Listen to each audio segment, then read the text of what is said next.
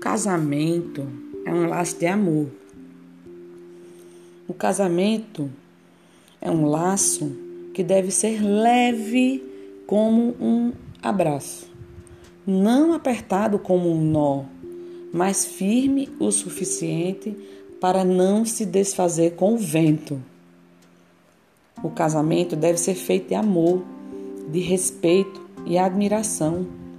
Deve sobreviver ao fim da paixão, a tormentas e qualquer tipo de tentação. Num casamento deve haver diálogo, não discussão. O importante não é saber quem tem razão, mas encontrar um consenso, uma direção.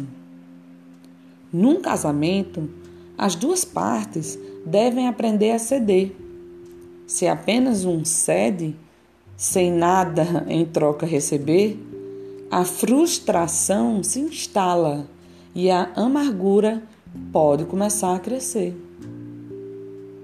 As mágoas e tristezas que surgem não devem ser guardadas, devem virar palavras que sejam escritas ou faladas para serem externadas.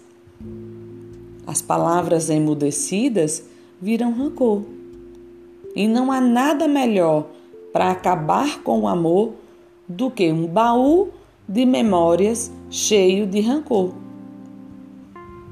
O casamento deve ser um compromisso feliz e espontâneo, não um encargo pesado, uma obrigação. No casamento deve haver união, porque quando duas pessoas se juntam, é para remar na mesma direção. O casamento é apenas o começo, um laço de amor que pode guardar um presente maravilhoso para o futuro, que é a formação da família.